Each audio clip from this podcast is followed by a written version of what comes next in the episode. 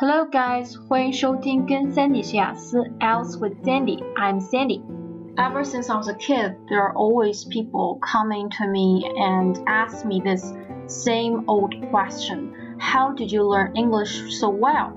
从小到大呢，我都会被问到这样同样的一个问题，叫做如何学好英语？你是怎么学好英语的呢？老师，我应该怎么样才能考一个理想的雅思分数呢？老师，你看看我能不能不背单词、不背句子、不看语法就把英语学好呢？这样诸如此类的问题。所以今天在我们的节目里，我们就来一期特别节目，专门回答一下大家关于各种英语的问题。My story with English starts now。我其实呢，比现在大多数的孩子学习英语起步都晚。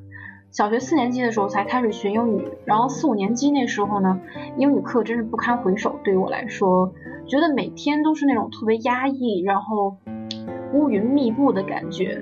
然后我英语老师也蛮严厉的，他经常对我说：“你是全班背单词最慢的学生。”确实是这样的，因为那个时候我就记得每一周老师都会印出来呃很很长的一个单子，上面有很多的表达方式、单词。还有句子，还有语法，然后一堆习题练习。我那个时候真的觉得，哎呦，这怎么弄啊？So English was quite a headache for me back then。后来呢，很长的时间我就自己探索怎么去学好英语。然后很多时候我都是靠自学的，因为我们家这边是东北的一个小城市，去逛书店的时候都很难遇到合适的英语资料。当然现在已经发展的很好了，在那个时候真的差了很多。然后我记得我第一次去北京去王府井书店的时候，我就觉得到天堂一样，因为看到那么多的外文书籍和资料，然后觉得非常开心。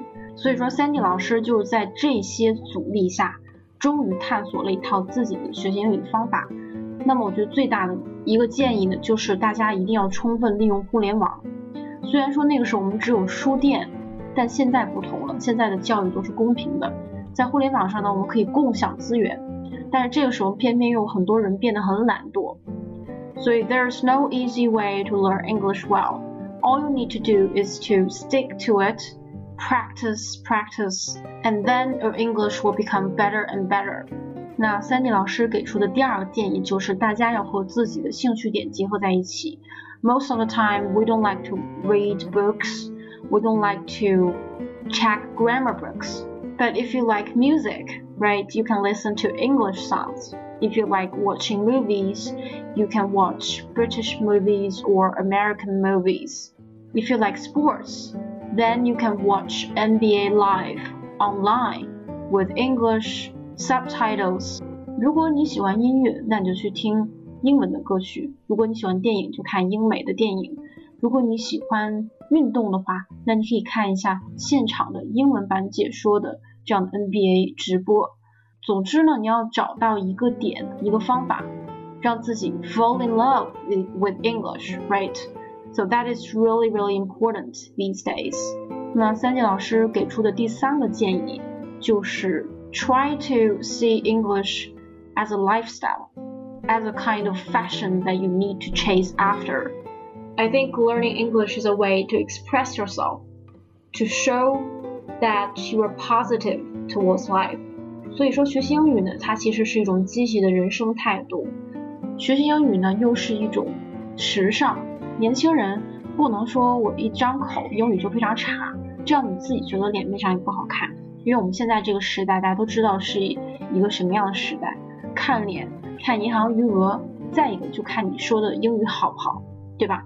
所以我们一定要 practice spoken English and somehow speak fluently one day.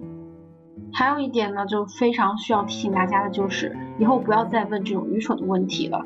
永远都是需要去记单词，然后背句子等等来学好英语的。这些都是你的 foundation，你的一个基础。当然，背单词并不是一个非常可怕的事情。虽然说我小的时候背单词也非常的慢，但是我发现那是因为方法不对。只要你会这个单词的发音，反复的去读，然后分解这个单词，你就可以背下来。给大家举个例子，比如说 contribute 这个词，contribute，那你就可以拼出来呀。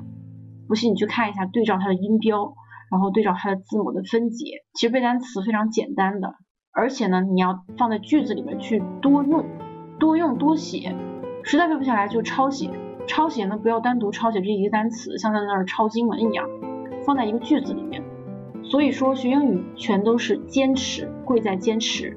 最近呢也有个好消息给各位听众，就是三 D 老师呢加入了上海流利说这个手机软件，它是一款非常有趣的手机软件，大家可以下载一个试一试，可以跟读英语，同时呢给你的发音打分。然后呢，我每天在上面有一个节目叫做三 D 每日英语快递，那我自认为呢是比顺丰还要快的快递。顺丰呢还要四十八小时，对吧？但是呢，我每天都会更新，然后在上面呢会有一个短语和例句。大家如果坚持每天跟我学习跟读的话，我会在下面回复，然后有什么发音的问题呢，可以得到及时的矫正，这样呢会比荔枝互动更好一些。所以欢迎大家去上面订阅学习，在上面呢有很多的流利说的朋友，我们叫流友啊。刘友呢，这里边就有很多非常让我感动的，也体现了他们对英语学习的这种一种坚持。我经常会听到上面的刘友抱着孩子，然后背景他在读英语的时候，背景就是孩子的啼哭声，然后很坚持的每天去读这些句子的，有好几位妈妈。然后上面呢还有一个小朋友给我留言，我记不清他名字了。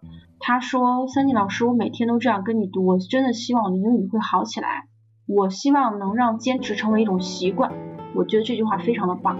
所以，I think there's no easy way to learn English, or your English is not gonna get better overnight just during sleep, right? You have to really practice each and every single day. Then you can see the progress. 在上面呢还有一位刘友，我觉得他发音非常棒，他叫 Swingbone，他的发音就是非常地道的美音。然后我觉得非常感动的一点就是他现在做的工作是个 graphic designer，广告设计啊、平面设计这样的工作。他现在的工作和英语没有一点关系，但是他能够每天都坚持去听我们的荔枝这个节目，同时呢还去每天跟读。那他通过的行动呢，也表达了对英语的这份执着。So that is all for my story. I hope I can tell you more about how I learned English or how I felt about English and my journey to the best foreign language university in China, Beijing Foreign Studies University. So I hope in the future I can tell you more interesting stories about my long journey of finally conquer English and trying to guard my metal here. I still practice every single day. So all of you guys need to work even harder, right? Alright, that's all for today's program. I'll see you next time. Bye!